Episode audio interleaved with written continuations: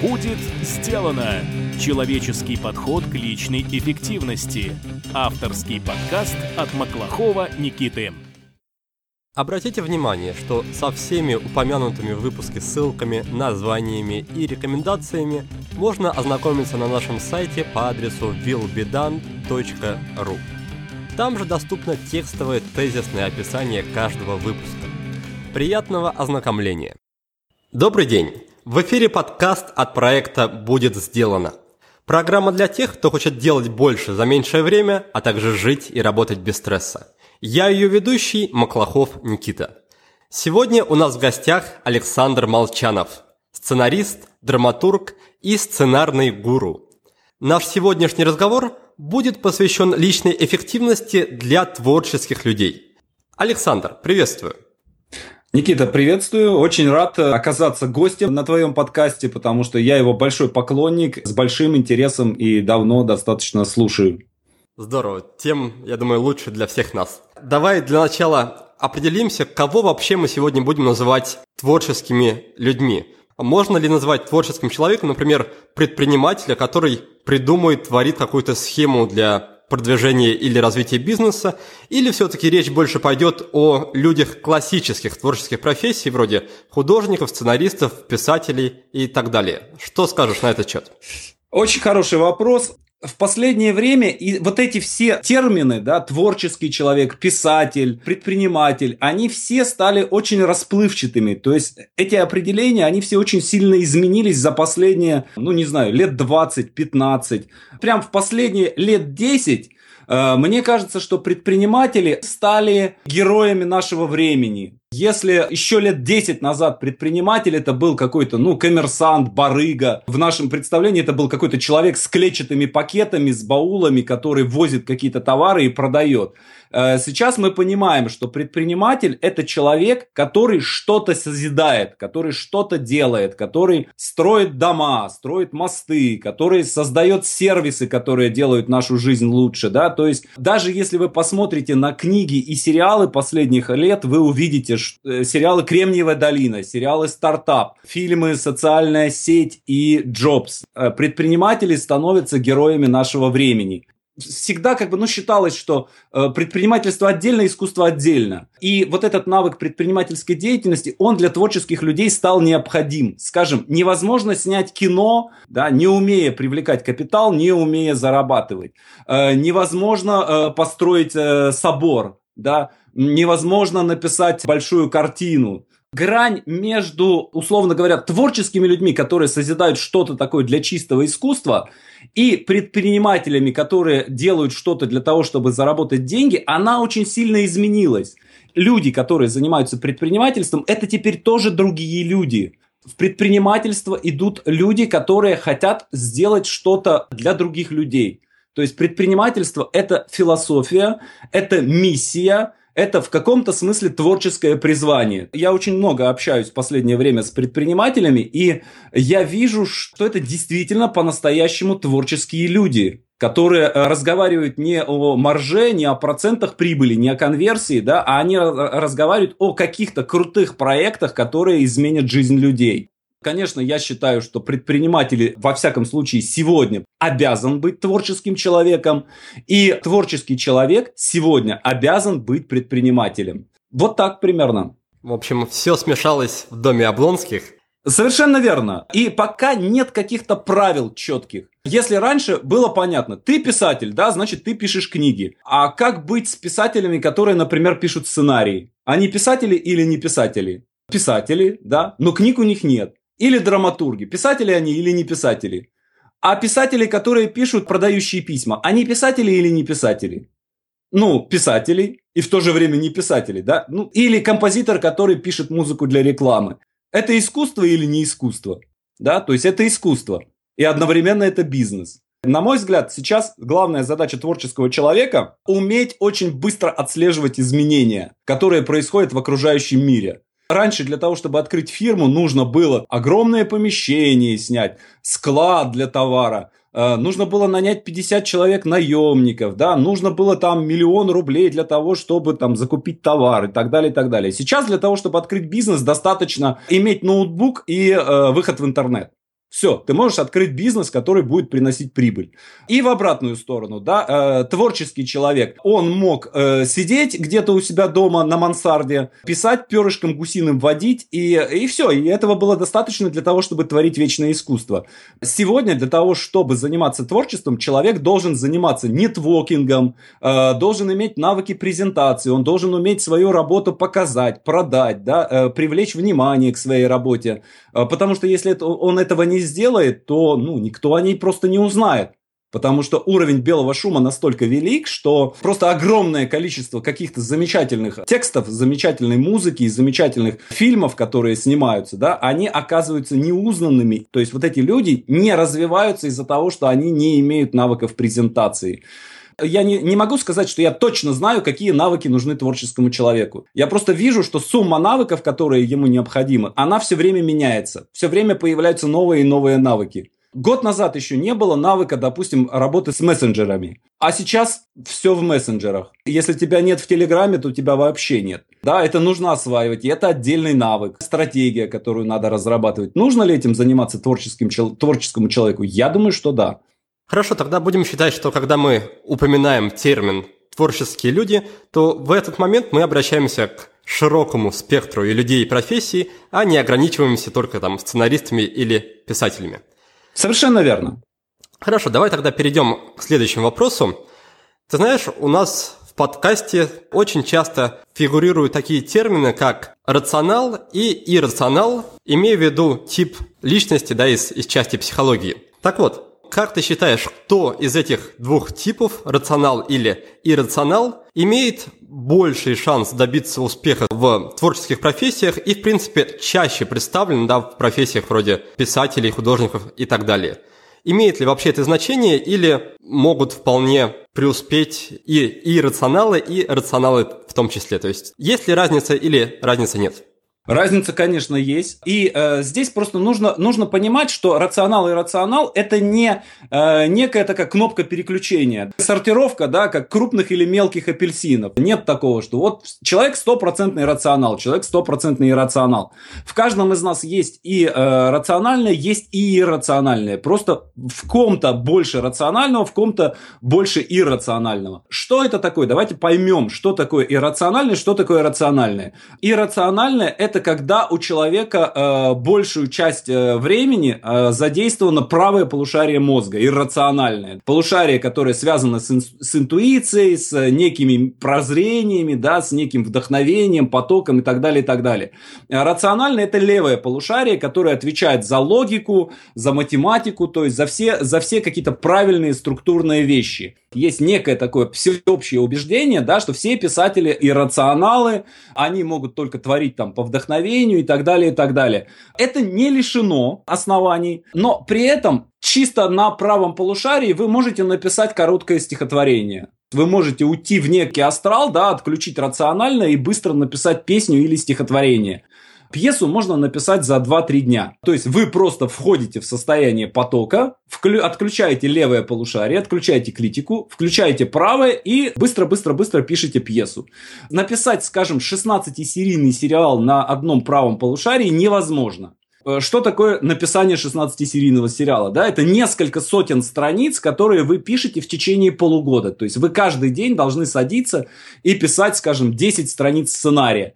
При этом вы должны выдерживать структуру, вы должны следить за системой персонажей и так далее, и так далее. Э, современный сценарий пишется годы, кино сегодня настолько усложнилось, сторителлинг настолько усложнился, что, как правило, над одним сценарием работает, во-первых, несколько человек, авторы меняются, э, принимается решение, что нужно э, немножко усмешнить, и приглашается сценарист с хорошим чувством юмора.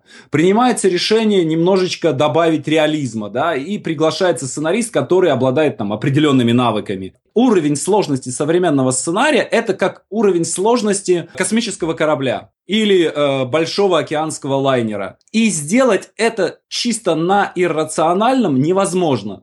То есть все время нужно переключаться между режимом иррационального и режимом рационального. Когда вы творите, у вас, в вас включается иррационал. Когда вы оцениваете, включается рационал. А если вы, например, занимаетесь режиссурой или продюсированием, это тоже творческая работа, которая, кроме всего прочего, предполагает работу с бюджетом, работу с планированием финансовым, э, работу с наймом людей. То есть режиссер, он должен одновременно и творить, и одновременно отслеживать, что со сметой происходит, что с объектами, да, и так далее, и так далее. Быть чистым иррационалом невозможно в этой ситуации. Но если э, режиссер будет чистым рационалом, который считает каждую копеечку и не ждет никаких мистических прозрений, то ну что он снимет? Ну он фигню снимет, какую-то коммерческую ерунду, никакого искусства там не будет, и коммерческого успеха тоже не будет. Именно потому, что там не будет вот этого вот дыхания Бога.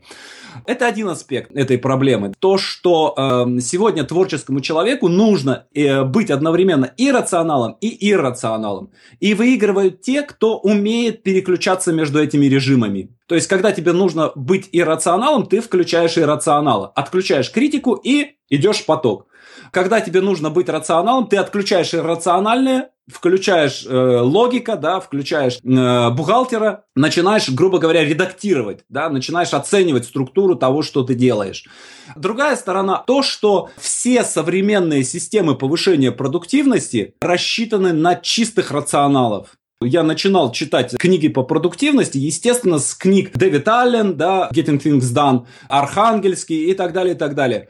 И у меня от этих книг у меня началась просто паника. Потому что это книги, написанные рационалами, сугубыми рационалами для сугубых рационалов. И если вы э, занимаетесь какой-то творческой работой, и вы пытаетесь в свою жизнь встроить все вот эти вот системы творческой продуктивности, построенные на принуждении, то ничего, кроме депрессии, вы не получите. И при этом вы можете заниматься не творческой как бы работой. То есть э, вы можете быть не писателем, а быть предпринимателем. И не понимать, я никак не могу привести свои дела в порядок. Я же знаю, что надо делать. Надо вставать в 7 утра, составлять список и фигачить по этому списку. Точно знаю, что это надо делать, но не получается у меня. Почему-то не получается это делать. И у человека депрессия, значит, я какой-то не такой. Просто у человека иррациональное преобладает. Значит, нужен какой-то другой подход. Нужно впустить в свою жизнь немножко больше нестабильности, немножко больше иррациональности. Поэтому вот так вот. Хорошо, спасибо за объяснение, и я думаю, что самое время уже немножко подвести промежуточные итоги того, что мы успели обсудить. Итак, мы начали разговор с того, что разница между предпринимателями и творческими людьми в наше время, она очень-очень уже размыта.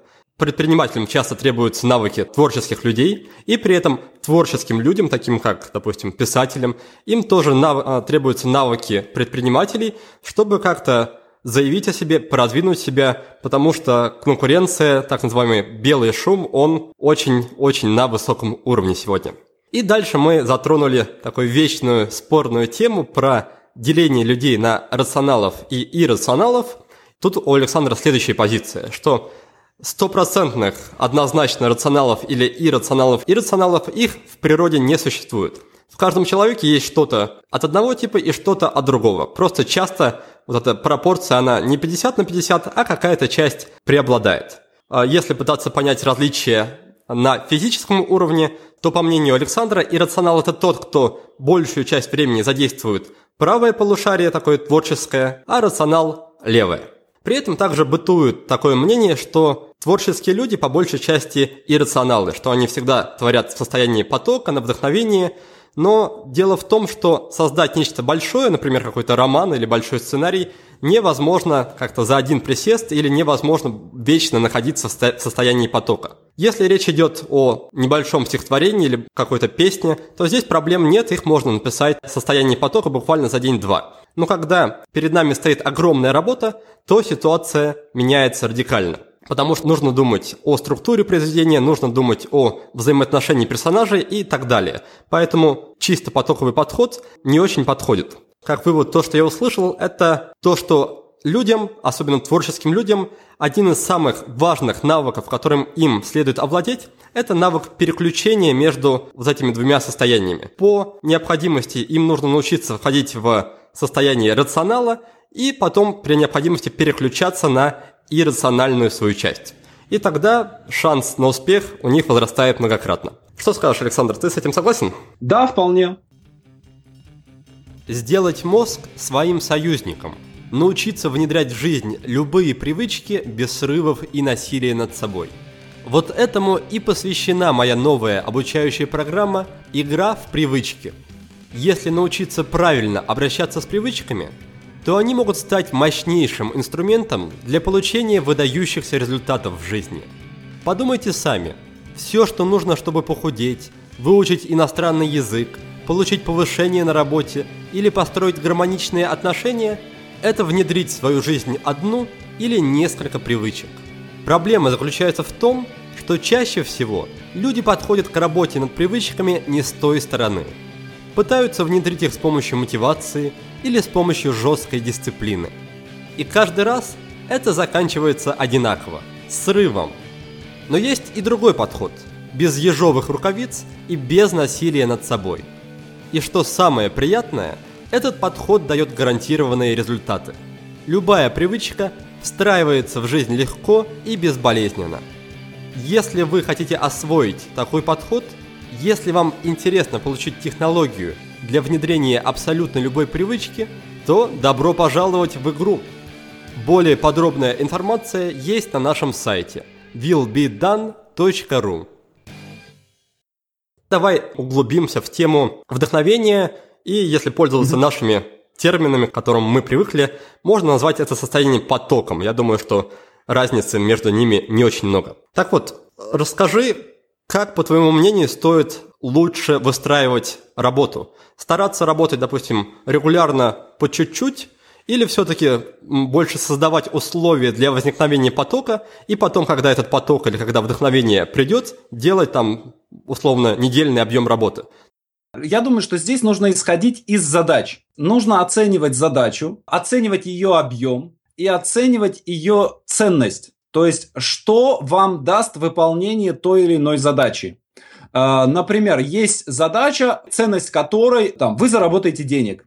Если для вас этого достаточно, то окей. Другое дело, если вы в этой задаче, кроме э, денег, находите еще какие-то другие ценности. Например, э, вы обнаружите, что выполнение этой задачи принесет вам известность, скажем. Или э, вы чему-то научитесь, выполняя эту задачу. Или вы каким-то образом самореализуетесь, выполняя эту задачу. Вот эти ценности, которые вы находите в задаче, это то, что дает вам энергию для ее выполнения оценивая каждую задачу с этой точки зрения, вы расставляете приоритеты в выполнении задач. То есть, если вы видите, что задача дает вам возможность сразу несколько ценностей и мощных, важных для вас как бы ценностей сделать, да, то вы ее ставите в приоритете на первое место. Затем вы оцениваете объем задачи, да, то есть сколько времени вы на нее потратите. Если ценность этой задачи для вас очень велика, то вы ищете тайм-слот для выполнения этой задачи. Ваша задача не на те там 60 часов для того, чтобы написать э, этот роман, да, то есть вы понимаете, что за 60 часов вы не можете сесть и за один присест написать.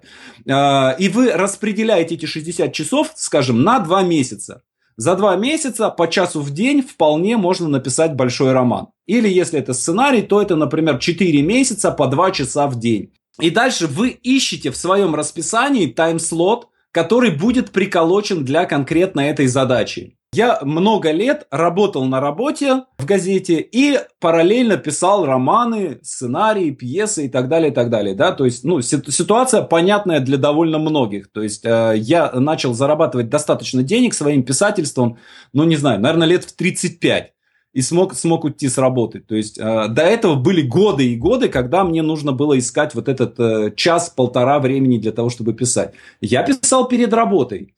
То есть я жаворонок, это человек, который быстро входит в рабочее состояние. То есть я встал в 7 утра, все, в 7.01 я уже готов писать. Кто-то считает, что совы просто лентяи, я считаю, что действительно есть совы, есть люди, которые разгоняются медленно. То есть они просыпаются в состоянии зомби.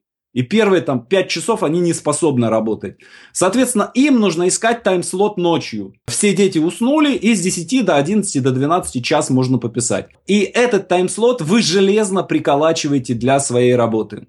То есть вот вы нашли время, приколотили, и это сразу же убирает из вашей жизни стресс.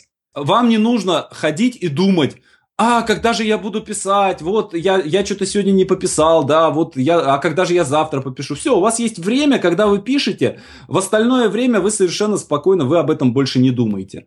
Дальше вы начинаете готовиться к выполнению задачи, да. Первое, это сбор материала. Очень часто проблема с состоянием не пишется, не рисуется, не снимается, не, почему-то ничего не продается, да, она связана с тем, что у вас нет необходимой информации.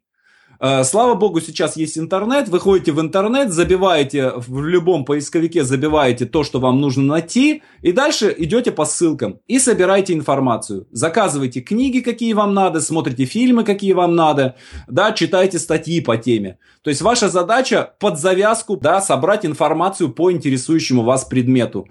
Следующее, что должно быть, вы должны быть э, отдохнувший это прям, ну, критически важно. То есть, если вы вымотаны, если вы устали, если вы только что сделали один проект, и после этого вы идете сразу же в другой проект, ну, вы ничего не сделаете. Просто вы себя убьете, да. Значит, нужно находить время для отдыха. Потребность в отдыхе, то есть, ну, нужно смотреть индивидуально. Для кого-то это может быть от, отпуск короткий, поездка куда-то. Для кого-то это может быть лежание на диване. Нужно смотреть, чем вы себя утомляли. То есть, если вы утомляли себя писанием, да, значит, отдых должен быть не связан с писанием. Если вы утомляли себя общением с людьми, значит, отдых должен быть не связан с общением с людьми. То есть, если ваша работа связана с путешествиями, да, то значит, нужно сидеть дома, да, лежать на диване и смотреть в потолок. Отдохнули, собрали информацию. Это можно делать вот прям в таком порядке, да, то есть сначала вы собираете информацию, потом вы отдыхаете. И пока вы отдыхаете, у вас э, ваше подсознание переваривает собранную информацию. Следующее, что нужно сделать, это сделать мягкий вход в проект. То есть, что такое мягкий вход? Некоторые авторы делают так. Вот все, я 1 декабря или там 1 января я сажусь и буду писать роман. Э, всех домашних предупредил, да, Марио идет грабить банк, да, то есть все, вот 1 января наш папа садится писать роман в 10 утра, в 6 утра встал, да, всех домашних разогнал, э, заперся в кабинете, в 10.00 открыл, создал вордовский файл и, и напала тупость. Почему? Потому что слишком много стресса в, в начале, да, слишком жесткий вход. Вход должен быть максимально мягким. Я бы советовал, мне очень нравится э, методика Жижика, э, он рассказывал, как он пишет книги, по-моему, это замечательно. То есть он говорит, я себя все время обманываю. Творческий человек, он должен себя все время обманывать. Вы говорите себе, я пока еще не пишу, я пока еще ничего не, не, не запускаю бизнес, да, я пока не строю здание, я пока просто сяду и немножечко что-то попродаю и немножечко поделаю каких-то заметок. Я пока возьму камеру и немножко поснимаю да, я пока возьму блокнотик и немножечко поделаю эскизы. Вы умышленно делаете это, не обставляя это ритуалом начала работы. То есть вы можете назвать э, файл заметки, да, то есть вы себе демонстративно как бы подаете сигнал, что ничего страшного еще не происходит, бояться нечего, проект еще не начат. И начинаете набрасывать любые заметки. Я, например, э, делаю так, да, то есть я пишу в Word, а заметки я пишу, я очень люблю всякие аналоговые штуки, типа блокноты, э, листочки бумаги, ручки и так далее, и так далее, да, то есть я ложусь на диван, включаю какой-нибудь тупой сериал, ну, специально тупой, чтобы не слишком вовлекаться, и начинаю писать заметочки. Я отталкиваюсь от чего-то, что я вижу, и пишу нечто вообще совершенно другое, там, не связанное с тем, что я вижу на экране. Пишу таких заметочек несколько штук. А можно вот такую сцену еще сделать, а можно еще вот такую сцену сделать. И набрасываю, набрасываю, набрасываю. Вот, стресса никакого, да, я просто сел заметочки пописать. А, на следующий день я смотрю и думаю, а как бы это могло бы э, разложиться по структуре сценария, да, а что тизер, а что первый акт, что второй акт, а чем закончится, а можно так, а можно еще вот так, а можно можно еще вот такие варианты. Опять же, никакого стресса. Начало работы нет, вы прячете от себя начало работы. И постепенно, постепенно вы входите, входите, входите, и незаметно для себя вдруг обнаруживается, что вы пишете 10 страниц в день, вы по уши в проекте, и все у вас замечательно, замечательно идет дальше. И на этой стадии вы начинаете вводить ритуалы, связанные с началом конкретно этой работы. Это могут быть ритуалы и вообще связанные с писанием. Они могут быть очень простые. Например, у меня два ритуала, они чрезвычайно простые. Я пью кофе утром перед началом работы. Одна чашка кофе, она для меня всегда означает начало работы. Второе, я кормлю кота. Кота я кормлю один раз в день. Все остальные кормления кота делает жена. Абсолютно бытовой ритуал. Никакой мистики, ничего, я ни свечку не зажигаю, да, перед портретом Аарона Соркина или Шекспира, да, то есть ничего, ничего такого. Все очень, очень просто, очень простой бытовой ритуал. Дальше это м, рабочее место. Я живу в однокомнатной квартире. Я однажды, интереса ради, искал, сколько способов создать рабочий кабинет в однокомнатной квартире. Семь способов. То есть я могу писать на кухне, я могу писать на балконе, я могу писать в комнате, выгнав всех на кухню, да, я могу писать э, в туалете. И я очень много своих вебинаров, скажем, проводил из ванной. Просто, ну, люди этого не видели, да, но тем не менее. Нормально, нормально работает. Э, вы не представляете, сколько великих романов 20 века написано, э, сидя на ванной, да, на которую положена какая-нибудь дверь. Поэтому здесь самое главное, да, что вы выгораживаете какое-то пространство, которое вы называете своим кабинетом. Это может быть, например, э, кафе, куда вы приходите и говорите, это мой кабинет, все, я здесь работаю. Затем техника специальная, опять же, связанная с работой. Это триггеры, которые вы себе расставляете для того, чтобы проще и легче войти в состояние работы. Это, например, специальный ноутбук для работы, то есть, скажем, отдельный ноутбук для компьютерных игр и для просмотра фильмов, и отдельный ноутбук, на котором не подключен интернет, на котором вы э, пишете книгу или сценарий. Дальше вы постепенно нащупываете норму, которая для вас комфортна, и чуть-чуть эту норму уменьшаете. И все, профит. Вам будет проще входить вот в это рабочее состояние. Если вы это сделаете, вы уже свою продуктивность повысите значительно. То есть вы уже будете гораздо продуктивнее, чем огромное количество творческих людей, которые мучаются год за годом, не могут никак начать свой проект. Начните с того, что соберите информацию, на недельку лягте на диван, чтобы ее осмыслить, а потом начните писать заметочки. И потихонечку, потихонечку, полигонечку вы войдете в свой проект и начнете э, над ним работать. Объемный ответ получился. И хочу задать тебе тогда следом еще один небольшой совсем вопрос. Что делать, если человек выполнил все твои перечисленные условия, и при этом все равно работа у него не начинается, не прет его конкретно в этот день? Ты посоветуешь работать ему без желания, то есть там как-то заставить себя, или все-таки отложить работу, допустим, на другой день? Или ты считаешь, что если выполнить все условия, такой ситуации вообще уже не возникнет? Такая ситуация не пишется, она может возникнуть у любого человека на любой стадии. Здесь нужно смотреть, что является причиной. Вы отключаете ваше, ваше иррациональное полушарие, и вы начинаете анализировать, в чем проблема. Может быть, вам не пишется из-за того, что вы устали. Надо прислушаться к своему телу. Может быть, достаточно сходить на прогулку с собакой на полчасика для того, чтобы войти в рабочее состояние. Может быть, проблема в том, что у вас нет какой-то информации, а вы этого не понимаете. Начинаете анализировать и выясняете, блин, я же не знаю, как адвокаты там себя ведут в разговоре с прокурорами. И вам нужно просто найти адвоката, поговорить с ним, выяснить, что он там говорит, да, и после этого вы из тупика выходите. Иногда бывает, что тело вам подсказывает, что вам не надо писать этот проект. Вы прям чувствуете сопротивление, да, вы пишете, и вам ваше подсознательное, да, через ваше тело вам показывает, тебе не нужен этот проект. Делай что-то другое, не надо его писать. Как в том анекдоте, да, про лося, которого подстрелили. Пью воду и не могу понять, почему-то что-то все хуже и хуже. Да, вот то же самое, да, вы пишете, пишете вроде, заставляете себя и чувствуете, что вас этот текст просто убивает. Может такое быть? Может текст убить? Может. Может. Есть авторы, которых их тексты убивали. Да, как Джойса убили поминки по Финнигану. Как Гоголя убило его вот второй том «Мертвых душ». Он шел не туда. Его тело, да, его гений подсказывал ему, что не надо, не ходи туда, тебя это убьет. Но он упорно туда шел. И убило, да, этот текст его убил в итоге. Бывают и такие ситуации. Да, нужно понять, насколько, насколько сильно вам не хочется писать.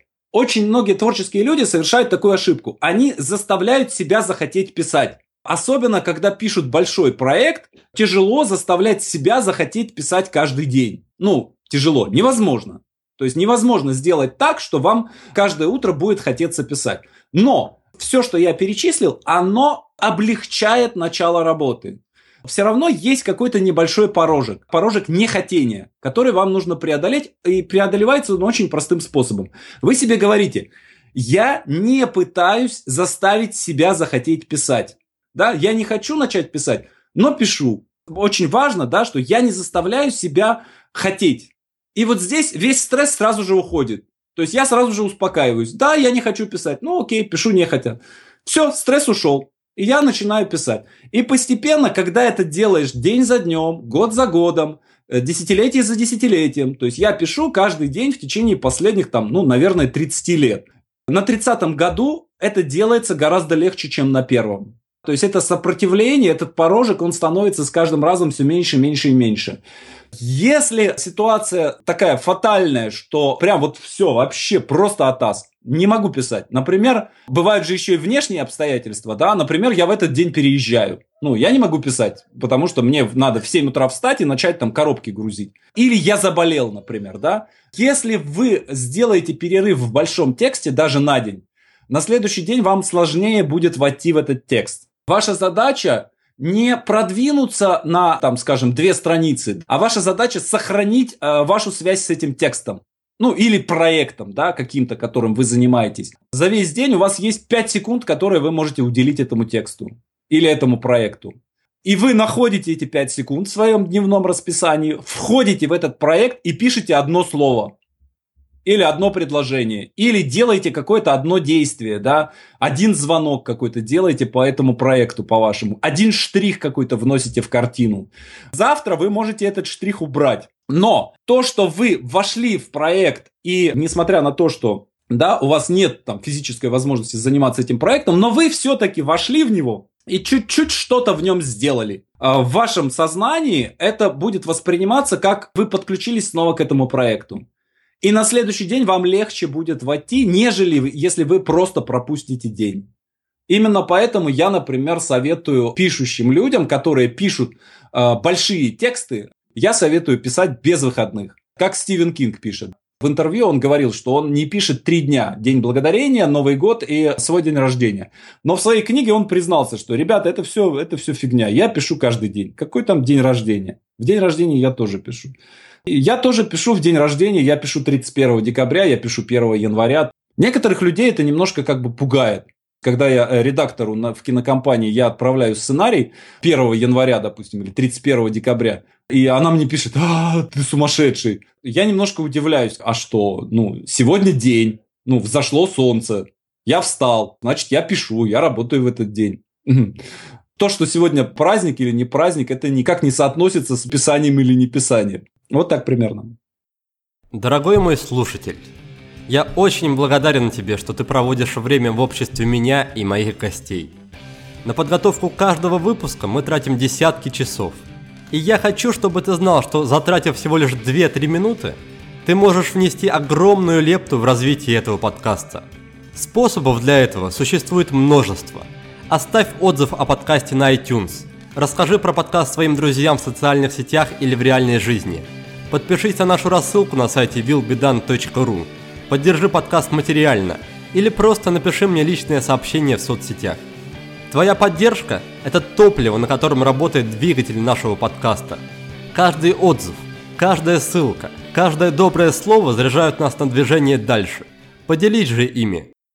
Самое время подвести снова промежуточное резюме и напомню слушателям, что мы обсуждали вопросы вдохновения, вопросы потока, и я спрашивал, стоит ли ждать этого самого потока или стоит работать просто как есть, хочешь или не хочешь. И что же я услышал в этот раз от Александра?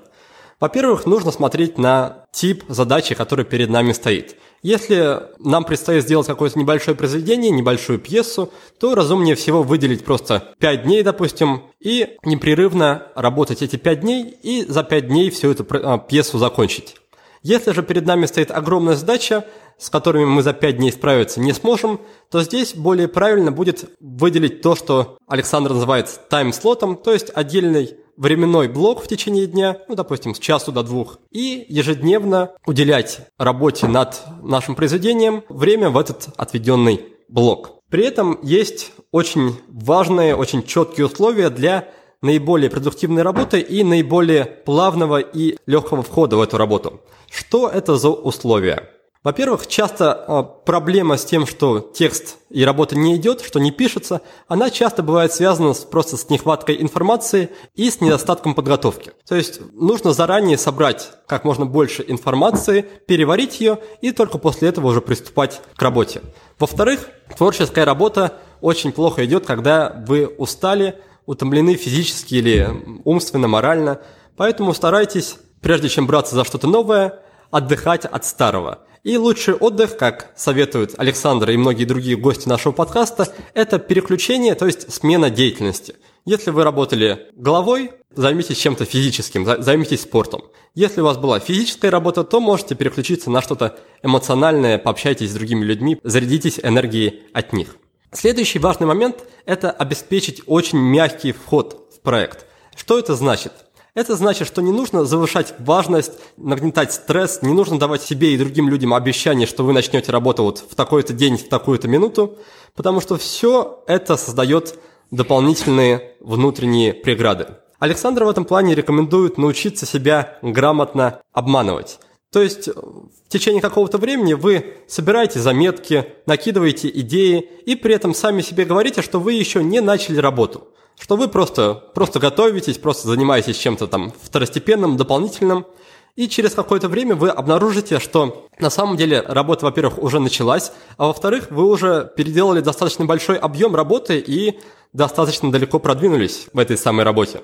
Следующий аспект – это ритуалы. Ритуалы, которые также будут помогать вам более плавно входить в рабочий ритм. Причем ритуалы не обязательно должны быть чем-то мистическим, они могут быть вполне бытовыми. Так, например, Александр пьет кофе и кормит кота перед началом работы. Но чтобы ритуалы приносили какую-то пользу, нужно совершать вот эти ритуальные действия только исключительно перед началом работы. То есть Александр пьет кофе всего лишь один раз в день перед тем, как приступить к работе. В течение дня он его больше не пьет. И то же самое с котом. То есть э, ритуалы, они должны быть связаны только с вашей работой и не пересекаться с другими частями жизни. Дальше мы успели затронуть тему рабочего места. И, по словам Александра, творческая работа может быть выполнена практически в любом месте. Даже если у вас однокомнатная квартира, и вам кажется, что у вас просто нет места, нет пространства для работы, то на самом деле нужно просто приглядеться получше и окажется, что работать можно где угодно. Главное, что нужно сделать, это четко обозначить и четко изолировать рабочее пространство и решить, что вот, вот это мое рабочее место, и оно предназначено у меня только для работы. Еще одна техника, похожая на использование ритуалов, это создавать так называемые триггеры для перехода в рабочее состояние. Например, можно выделить отдельный ноутбук или отдельную одежду, которыми вы пользуетесь только во время работы. После этого мы с Александром обсудили, что делать, если все условия выполнены, но все равно работа не идет. И тут Александр советует понять и поискать причину. В чем заключается причина, почему вам не работается. Возможно, вы устали, возможно, вам не хватает информации. А возможно, вам просто интуиция и ваше тело дает понять, что та работа, которой вы занимаетесь, это не то, чем стоит заниматься, и работа будет только отнимать у вас энергию. Лучше ее прервать и заняться чем-то другим. То есть важно прислушиваться к себе. Здесь же, здесь же очень хорошая и важная техника – это не заставлять себя захотеть работать. Потому что не бывает так, что вы каждый день хотите работать и испытываете от этого радость. Вполне может быть такое, что вы будете работать без особого желания, это нормально, и поэтому нужно себя в этом плане отпустить и не нагнетать дополнительный стресс. И последний важный момент касается работы над большими текстами.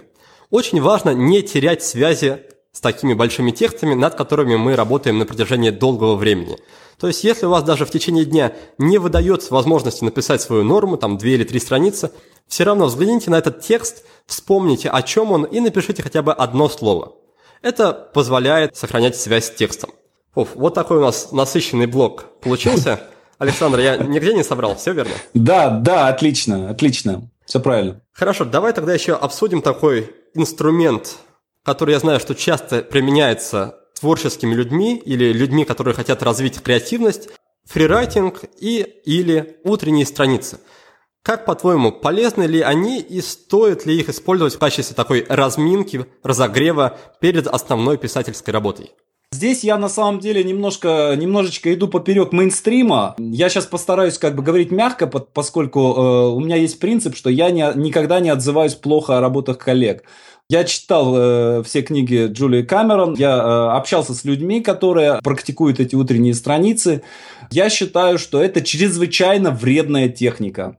Опять же, ребят, могу ошибаться, но вот мое мнение таково. Я считаю, что эта техника очень вредна для творческих людей. Сейчас объясню почему. Дело в том, что писательство – это очень сильный инструмент. Это инструмент коммуникации. Когда вы пишете, очень важно не только то, как вы наносите текст на бумагу, а очень важно то, каким вы видите читателя. Очень важно то, что вы чувствуете этого читателя на другой стороне вашего текста. И если вы пишете текст, который не предназначен для того, чтобы его прочитали, то вы тем самым нарушаете некий энергетический поток. Текст – это некий поток энергии от вас к читателю. Даже если вы ведете дневник, при этом вы себе говорите, опять же, вы себя обманываете, этот дневник никто никогда не прочитает. Но, тем не менее, вы видите какого-то читателя. Может быть, вы его видите в виде какого-нибудь потомка, который находит этот ваш дневник и читает. Да? Вы все равно обращаетесь к некоему читателю. И я считаю, что написание текста без адресата пробивает вот эти энергетические потоки, и оно очень сильно вредит вам как как некоему энергетическому существу. У вас появляется навык написания вот этих вот утренних страниц. Сначала вам может показаться, что это действительно дает вам какую-то пользу, но очень скоро это превращается в некую рутину, скажем так, вы становитесь профессиональным писателем утренних страниц текстов, которые предназначены для того, чтобы их никто никогда не прочитал. Это очень плохо, это очень вредно.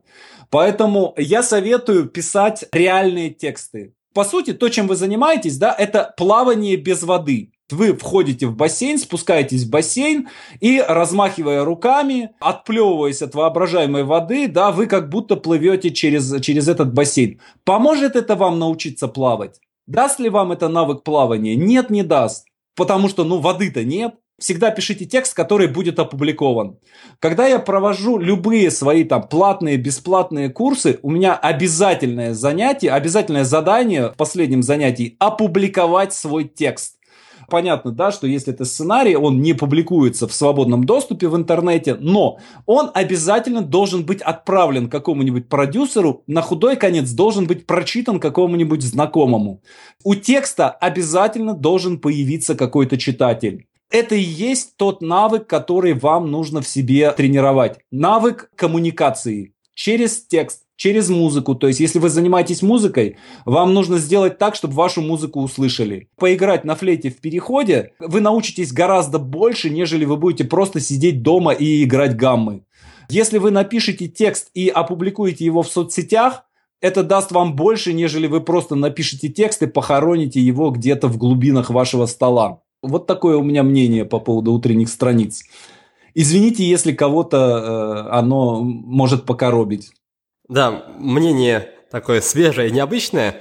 Но на самом деле я не думаю, что оно идет сильно в разрез с тем, что говорили другие наши гости, потому что когда речь раньше заходила у нас в подкасте о фрирайтинге, об утренних страницах, все-таки эти инструменты больше рассматривались как техники для какой-то саморефлексии. То есть, наверное, чтобы разобраться в себе, да, эти техники могут помочь. Но, как следует из твоего ответа, Александр, для развития писательских навыков эти техники не очень подходят.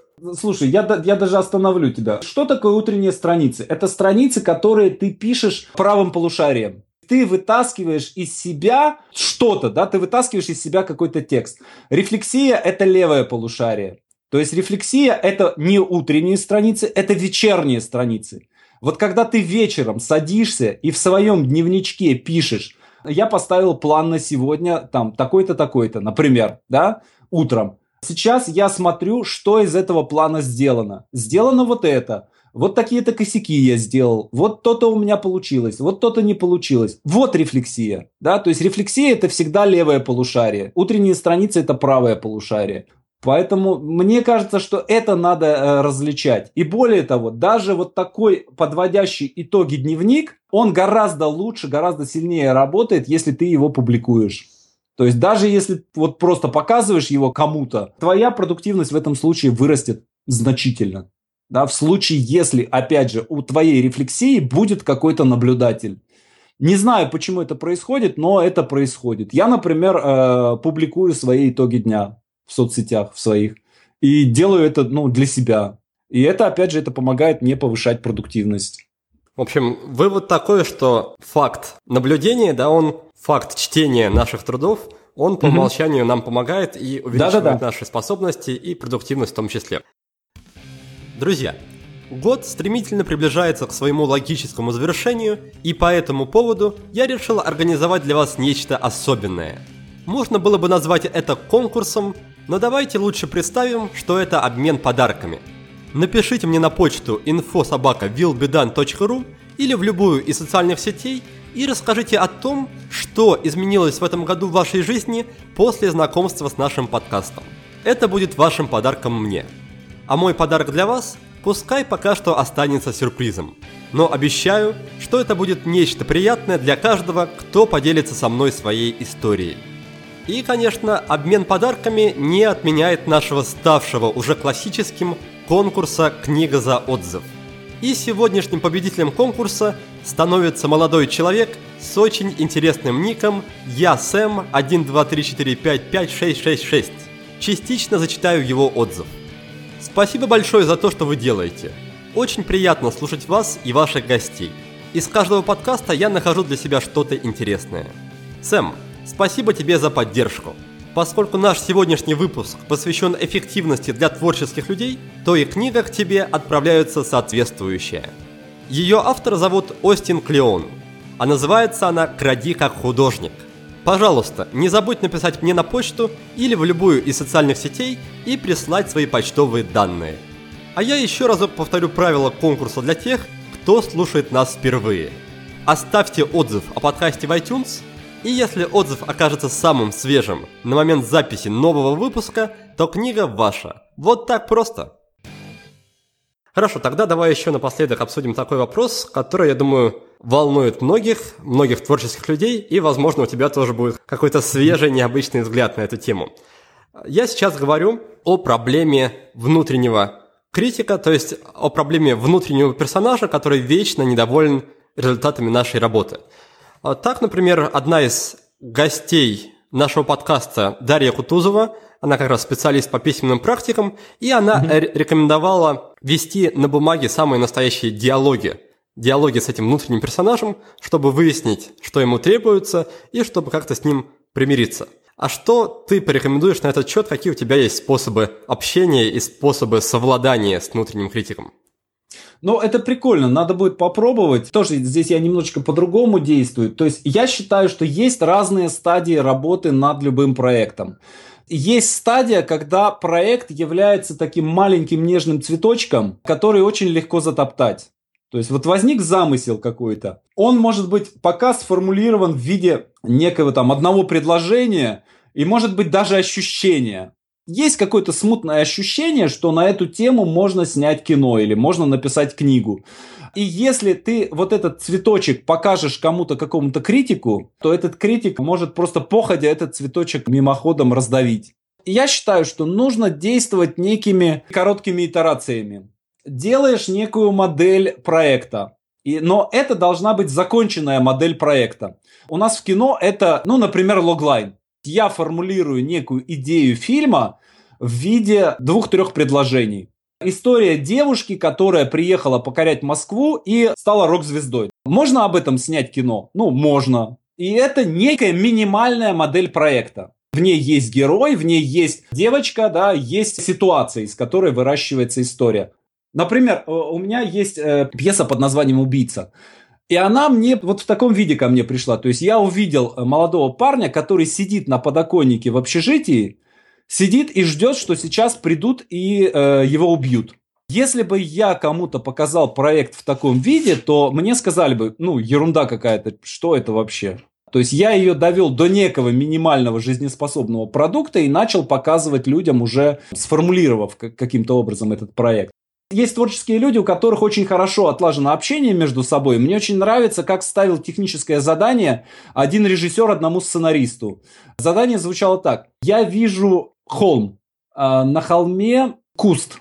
Рядом с кустом стоят какие-то люди. И кажется, один из них Гитлер. Сценарист сказал, да, все понятно. Развернулся, ушел и через месяц пришел и принес готовый сценарий. Это был сценарий фильма «Молох», Режиссер это был Александр Сакуров, сценарист это был Юрий Арабов. Здесь настолько близко, настолько глубоко взаимоотношения режиссера и сценариста, да, что вот такая, казалось бы, абстрактная, мутная модель, сценарист сразу же понял, что и как делать в этой истории. То есть вам нужно сделать некую минимальную жизнеспособную модель, которую вы можете показать, и она способна за себя постоять, это ваша модель. Критика отключайте на время работы. Сделали модель, подключаете критика. Внутреннего, внешнего, какого угодно. Следующий этап – это написание, например, синопсиса. Опять же, подрастили чуть-чуть и снова выставляете ее под критику. И внутреннего, и внешнего какого-то критика, да, это может быть редактор, это может быть продюсер. Потом дальше следующий пилот, например, это первая серия. Опять же, пока вы пишете, вы не позволяете никому себя критиковать. Написали, выправили, закрыли как бы этот проект, да, и выставляете опять же его под дождь критики. И дальше опять следующий, да, уже целиком проект. Вот эта модель шагов позволяет выстроить некую стратегию улучшения вашего проекта. А если он будет открыт критике в момент роста, да, то его э, очень легко убьют. То есть вы его прячете от всех, выращиваете чуть-чуть, закрываете, окукливаете, да, и выставляете, выставляете под критику. И в этом случае, да, его, во-первых, способность к выживанию возрастает, во-вторых, вы начинаете видеть, в какие места бьет критика. Из-за того, что он у вас защищен, закрыт как бы в вашем сознании, критика, она не убивает проект. Но вы видите, в какие точки она бьет, и вы понимаете, ага, вот это слабо, вот это слабо, вот это надо доработать. И потом, когда вы этот проект опять убираете из-под критики и начинаете дальше с ним работать, вы уже знаете, что нужно делать, в каком направлении с ним работать. По сути, это на самом деле соотносится с тем, что я рассказывал раньше, да, то есть есть правое полушарие, есть левое полушарие. Когда вы работаете, у вас включено правое полушарие, когда вы закончили модель и начинаете ее оценивать, у вас включается левое полушарие. Ваш критик сидит в левом полушарии. Вот так примерно. В этот раз все было не так радикально, как с фрирайтингом. Прежде чем мы перейдем к нашей регулярной заключительной рубрике, давай в очередной раз подведу итоги. Итак, mm-hmm. мы побеседовали сначала по поводу пользы фрирайтинга и утренних страниц для творческих людей, для писателей. И у Александра на этот счет довольно интересное мнение. Он считает, что любое текстовое творчество, любое писательство – это прежде всего инструмент коммуникации с читателем. Поэтому, если ты пишешь текст, который не предназначен для того, чтобы его впоследствии читали, то ты тем самым нарушаешь то, что назвал Александр энергетическим потоком между писателем и читателем. То есть, по сути, ты вредишь своим же каким-то навыкам. Даже те дневниковые записи, которые вы ведете, допустим, в конце дня, анализируя прожитый день, хоть и не напрямую, но все-таки предназначены для других людей, потому что вы во время того, как их пишете, думаете о том, что их могут, например, прочесть ваши потомки или там какой-то другой человек, возможно, в будущем.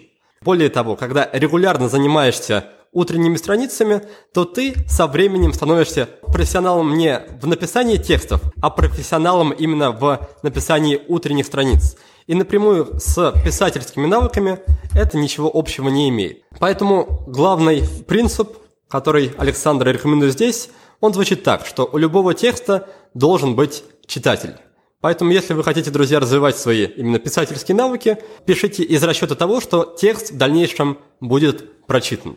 И еще один вопрос, который мы обсудили, это вопрос отношения с критиками. С внутренним критиком, то есть с персонажем внутри нас, который вечно недоволен нашей работой, и с внешними критиками, то есть с людьми, которые могут увидеть нашу работу и как-то о ней не очень хорошо или хорошо отозваться. Что же делать с ними? Здесь нужно брать во внимание, что у любого проекта есть разные стадии готовности и разные этапы работы над такими проектами. И если вы будете показывать свою работу на ранних этапах, стадию, которую назвал Александр нежным цветком, то на этом этапе критика просто может погубить проект, и от нее никому толку не будет. Тот метод, который предложил Александр, это действовать поэтапно. Пока вы работаете в рамках одной итерации, вы не позволяете никому, ни себе, ни другим людям критиковать работу. Как только итерация закончена, например, создана какая-то общая идея, то можно сказать, что проект, он обретает такую защитную оболочку. И в такие моменты критика ему не повредит, а наоборот позволит вам понять, в каких направлениях, какие моменты стоит в дальнейшем доработать. Как только обратная связь получена, вы снова удаляетесь от любой критики и снова работаете в рамках короткой итерации. И повторяйте этот процесс, пока проект не будет закончен. Такой подход, по мнению Александра, позволяет извлечь как раз максимальную пользу из критики, из любой обратной связи, и при этом не повредить ни вашему проекту, ни вашему отношению, да, ни вашей оценке этого проекта. Ну что же, тогда наш подкаст постепенно подходит к концу, и, как обычно, в конце я задаю нашим гостям три коротких вопроса. Я прошу их назвать книгу, привычку и сервис, которые так или иначе помогают им в жизни и которые они готовы порекомендовать. Поэтому, Александр, пожалуйста, давай начнем с книги. Расскажи, какую книгу ты бы хотел порекомендовать мне и нашим слушателям. Это на самом деле не такой простой вопрос. Почему? Потому что сейчас появилось очень много книг, они очень узко сегментированы. Есть книги отдельно по продажам, есть книги отдельно по э, маркетингу, есть книги отдельно по продуктивности, есть книги отдельно по, о том, как бегать, да, есть книги отдельно о том, как бегать зимой, о том, как бегать летом.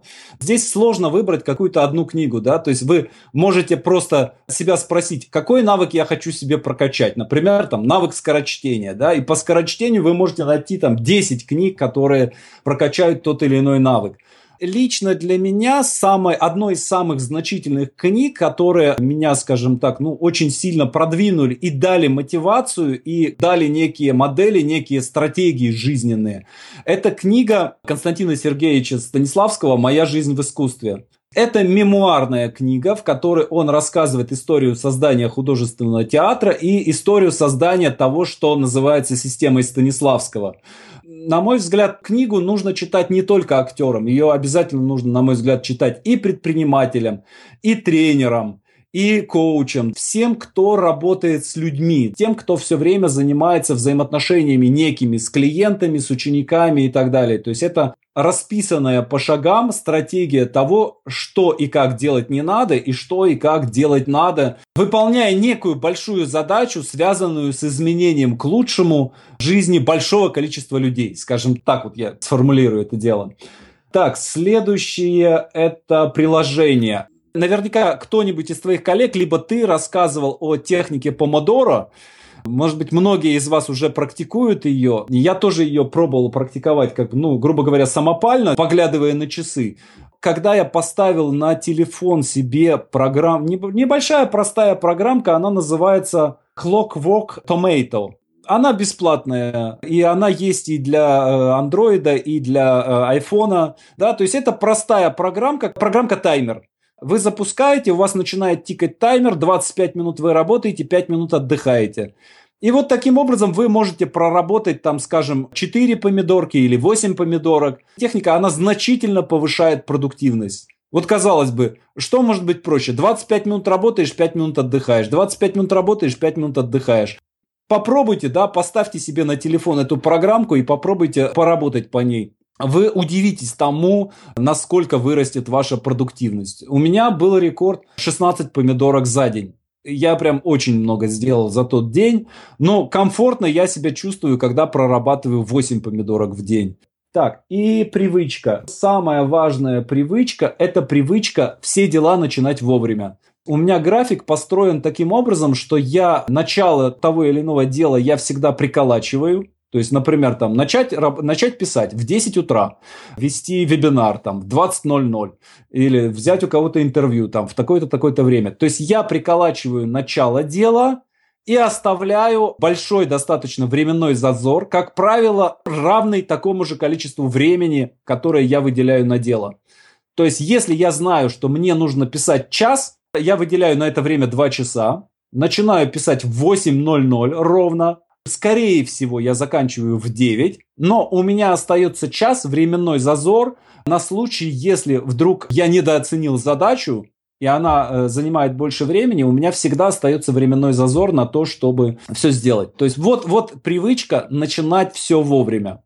Здорово, у нас получилась в итоге книга. Это книга Станиславского, называется «Моя жизнь в искусстве». Сервис – это Clockwork Tomato, просто приложение, облегчающее, помогающее работать по системе Помодора. Многие из гостей эту систему рекомендуют. Один из прошлых гостей также рекомендовал приложение Forest, тоже для системы Pomodoro. Оно помогает геймифицировать эту систему. В приложении Forest ты выращиваешь дерево, и если отвлекся в течение 25 минут, в течение одной помидорки, то дерево умирает. Так что ты будешь виновен в смерти дерева. Такая вот геймификация. И привычка, которую практикует Александр, это начинать дела вовремя и желательно оставлять, насколько я понял, временные небольшие зазоры между задачами на случай каких-то непредвиденных ситуаций, чтобы всегда была страховка и всегда было спокойное состояние без стресса. Отлично, тогда на этом мы будем закругляться, будем прощаться. Александр, спасибо большое за насыщенную и полезную беседу, и желаю тебе, чтобы из твоего пера вышло еще не один десяток выдающихся произведений, и чтобы с твоей помощью множество людей, пусть будет тысячи людей, исполнили свою мечту и написали свой первый сценарий, да, насколько я знаю, именно этому ты и обучаешь. Да, Никита, большое спасибо. Я желаю тебе и всем слушателям твоего подкаста, я желаю удачи и вдохновения. Пока-пока. Отлично. А я со своей стороны пожелаю вам, дорогие слушатели, помнить, что чтобы написать сценарий или книгу или что угодно, все, что нужно делать, по сути, это просто писать каждый день. Пусть по чуть-чуть, но писать. Так что принцип маленьких шагов, который мы уже неоднократно обсуждали, он работает и в этой области. Спасибо, что были с нами, успехов и до новых встреч! Друзья, если честно, изначально я хотел следующую субботу, 31 декабря, оставить вас без свежего выпуска. Ну а что? У всех уже в этот день свои заботы, новогоднее настроение. Тут не до повышения личной эффективности. Да и мне отдохнуть тоже иногда не мешает. Но потом я взял себя в руки и решил подготовить для вас нечто необычное. И если задуманное у меня получится, то выпуск, который вы услышите в следующую субботу, будет во всех смыслах особенный и очень даже новогодний. Так что надеюсь, что в этом году мы с вами еще услышимся. До встречи! Вы прослушали очередной подкаст от проекта «Будет сделано». Чтобы вы могли извлечь из него еще больше пользы, я оформил для вас специальный бонусный документ. В этом документе в очень удобном и красивом виде собраны все самые главные рекомендации от наших гостей по каждому выпуску. Напишите нам пару приятных слов на странице подкаста в iTunes – или опубликуйте ссылку на подкаст на своей странице в любой из социальных сетей, а после этого напишите мне в личные сообщения или на почту, и я буду рад отправить вам этот бонусный документ. Также не стесняйтесь присылать мне свою обратную связь, вопросы, идеи и комментарии. А я, в свою очередь, приложу все усилия к тому, чтобы каждый выпуск был интереснее и насыщеннее предыдущего. Оставайтесь с нами, и все самое важное в жизни будет сделано.